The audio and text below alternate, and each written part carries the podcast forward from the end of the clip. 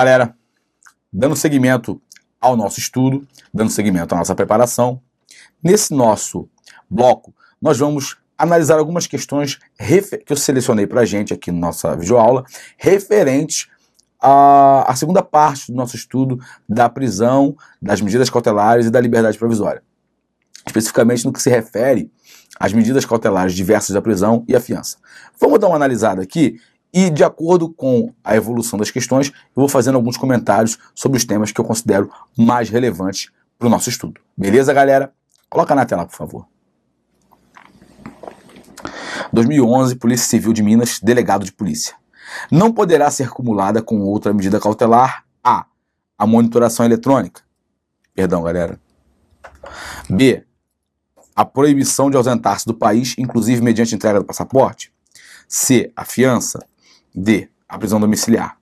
Galera, como a gente vai ver daqui a, daqui a pouco,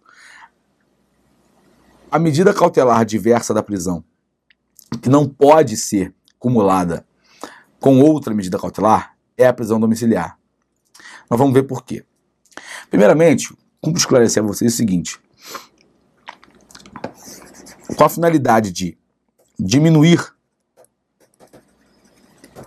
os casos de prisão preventiva,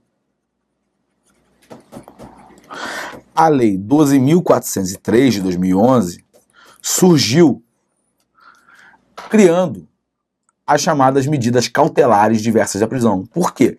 Porque a prisão preventiva tem uma finalidade cautelar. O que é essa finalidade cautelar? É resguardar algum bem jurídico que esteja sendo ameaçado pela liberdade do indiciado. Assim, se for possível resguardar esse bem jurídico sem ter que prender o camarada, podendo aplicar algum tipo, alguma outra medida cautelar que não seja prisão, ótimo, melhor ainda. Essa foi a finalidade da Lei 2.403 de 2011, quando trouxe as medidas cautelares diversas da prisão. Vamos passar. Ela, a, a prisão domiciliar ela não pode ser acumulada com outra medida cautelar. Por uma razão muito simples. Porque ela é aplicada em substituição à prisão preventiva. Perfeito? De forma que ela será aplicada nas hipóteses em que a preventiva é necessária. Ora, se a preventiva é necessária, não cabe medida cautelar diversa da prisão. Ok? Porque essas medidas cautelares diversas da prisão, elas têm cabimento apenas quando a prisão preventiva não seja necessária. Quando seja possível atingir a mesma finalidade sem a necessidade de uma invasão tão grande uh, na esfera de liberdade do indivíduo. Perfeito, galera? Vamos ler o artigo 318 do Código de Processo Penal? Poderá o juiz substituir a prisão preventiva pela domiciliar quando o agente for. Peraí. Tá. A prisão preventiva. A gente não precisa ler os incisos, tá, gente? O que basta é que a gente saiba que é possível a substituição da preventiva pela domiciliar. Continuando. A preventiva não pode ser acumulada com qualquer outra medida cautelar mas ela pode ser aplicada apenas quando a medida cautelar diversa da prisão não seja suficiente. Percebam que não há possibilidade de cumulação da preventiva com medida cautelar diversa da prisão. É exatamente porque as medidas cautelares diversas da prisão, elas vieram com a finalidade de evitar a preventiva. Se é necessária a preventiva, não há que se falar em medida cautelar diversa da prisão. Ora, se a gente está falando em prisão domiciliar, é porque é necessária a preventiva. Perfeito, galera? Que só não vai ser aplicada por determinadas circunstâncias mas ela é necessária. E se ela é necessária, não há que se falar em medida cautelar diversa da prisão. Perfeito, galera? Inclusive, como prova, a gente tem aqui o parágrafo 4 do, se eu não me engano, do artigo 318.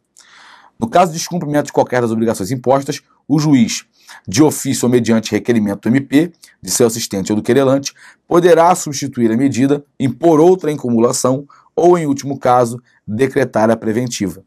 Perfeito, galera? Então o juiz pode substituir a medida cautelar diversa da prisão, impor outra medida cautelar diversa da prisão, cumulativamente, ou em último caso, decretar a preventiva. Ou seja, não há possibilidade de cumular a preventiva com outra medida cautelar diversa da prisão. E, portanto, também não há possibilidade de cumular a prisão domiciliar com outra medida cautelar diversa da prisão. Perfeito, galera? Portanto, a alternativa correta é a letra D. Uma questão que eu trouxe, galera, que eu elaborei, que eu acho interessante. A fiança, uma vez prestada e havendo condenação do réu, será perdida totalmente em favor do Estado. Isso é muito comum para gente, as pessoas acharem que está correto. Isso está errado. A fiança não é perdida em favor do Estado caso haja condenação do réu. Ela apenas garante o pagamento das custas e demais encargos aos quais o réu está obrigado, caso seja condenado. O que é a fiança, galera? É o arbitramento de um valor que vai fazer com que se tenha uma garantia maior de que o acusado vá comparecer direitinho, bonitinho a todos os atos do processo. Perfeito? E não vai fugir, não vai se furtar a aplicação da lei penal. Isso é a fiança. Ok? Então, se o camarada foi lá, respondeu ao processo tranquilamente, não fugiu, não deixou de comparecer a nenhum ato uh, processual, se tudo correu bem, uma vez havendo sentença penal, seja ela condenatória ou não, vai ser devolvido o valor da fiança para ele. Se foi condenatória a sentença, esse valor vai ser abatido das custas processuais que ele estava e demais encargos processuais é, aos quais ele foi condenado, obviamente. Mas não há que se falar em perda da fiança em favor do Estado apenas pela condenação, porque na verdade não houve quebra da fiança. O que é a fiança? Quebra da confiança o acusado ele compareceu direitinho ao processo. Então não houve quebra da confiança. Se não houve quebra da confiança, não há que se falar em perda do valor da fiança em favor do Estado. Perfeito, galera? Não confundam isso. A fiança, ela não é um valor que o réu paga, que o acusado paga, dizendo: olha, eu estou pagando porque eu estou afirmando com certeza que eu não tenho culpa de nada. E se eu for condenado, você pode ficar com o dinheiro. Não é isso. A fiança é apenas um compromisso do réu para com o processo, dizendo: olha, está aqui o valor e eu pode ficar tranquilo que eu vou comparecer ao processo, vou responder ao processo dignamente. Isso é a fiança. Perfeito, galera? Ela só será perdida em favor do Estado caso haja o quebramento da fiança nas hipóteses legais, quando será perdida metade do valor, será perdido metade, a título de fiança. Ou no caso de não comparecimento do réu para cumprimento da pena definitivamente imposta, hipótese na qual haverá o perdimento total do valor. Ou seja, se o réu, uma vez condenado, não comparecer para cumprir a pena, o valor total pago a título de fiança será perdido.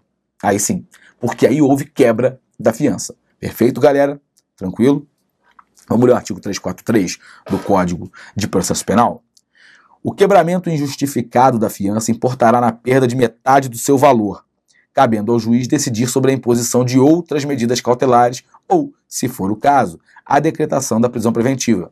344. Entender se há perdido na totalidade o valor da fiança se o condenado, se condenado, o acusado não se apresentar para o início do cumprimento da pena definitivamente imposta. 347.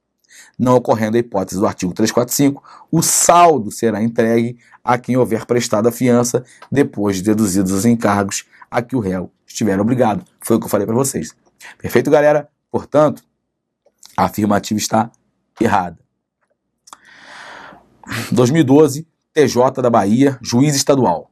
No que diz respeito à prisão e à liberdade provisória, assinale a opção correta.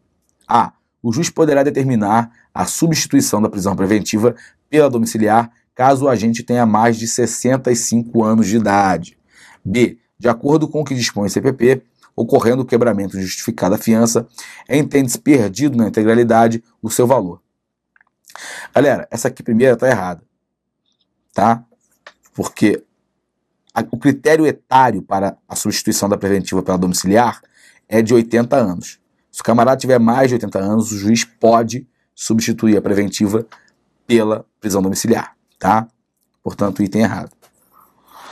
De acordo com o que dispõe o CPP e tal, ocorrendo o quebramento da fiança, injustificado da fiança, entende-se perdido na integralidade o seu valor. Está correto isso? Está errado. A gente já viu que se houver o quebramento da fiança, haverá a perda de metade do valor. A perda da integralidade do valor irá ocorrer se o camarada, uma vez condenado, não se apresentar para cumprimento da pena. Perfeito? C. A despeito da relevância da atuação do MP na persecução penal, a concessão de fiança independe da manifestação ministerial. Galera, vamos ler aqui. Ah, perdão, não trouxe o artigo 322, parágrafo único.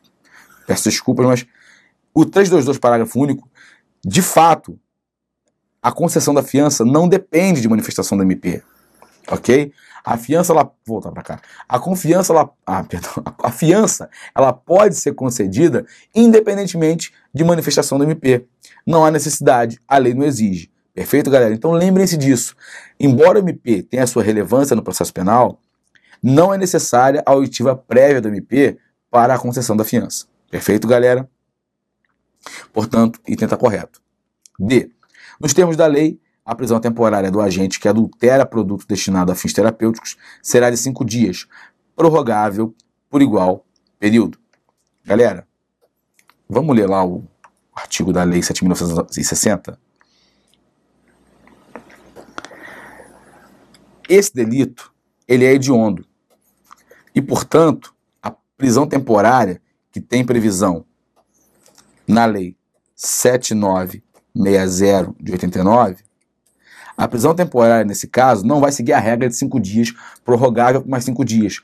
Como é um delito hediondo, nos termos do artigo 1 7b da Lei 8.072 de 90, a prisão temporária vai ser de 30 dias, prorrogável por mais 60 dias. Perfeito, galera? E não a regra de 5 mais 5, que está lá na Lei 7.960 de 89. Perfeito, galera? Tranquilo?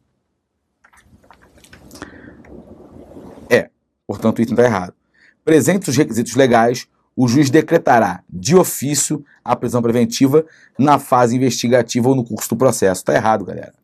O juiz só pode decretar a preventiva de ofício se for no curso do processo. Mesmo que estejam presentes os requisitos, o juiz na fase investigativa ele não pode decretar de ofício. Perfeito? Não pode. Na fase de investigação, o juiz não pode decretar a prisão preventiva de ofício, somente no curso do processo. Perfeito, galera? Vamos ler? Isso está no artigo 311 do Código de Processo Penal. Perfeito, galera? Portanto, a alternativa correta é a letra C. Perfeito, galera? Bom, galera, e assim a gente termina mais um bloco, mais um módulo da nossa preparação. Dessa vez um módulo, um bloco um pouquinho menor, em complementação ao bloco relativo à prisão preventiva, prisão em flagrante, etc. Lembrando, galera, que a nossa videoaula, as nossas videoaulas, elas tem como finalidade ser um material complementar ao nosso material principal, que é o material em formato Como é um material muito extenso, muito robusto, nós nos valemos das videoaulas para selecionar aquilo que a gente entende ser mais relevante para vocês nessa preparação, já que o tempo, como todos nós sabemos, é extremamente curto. Beleza, galera? Um abraço e bons estudos.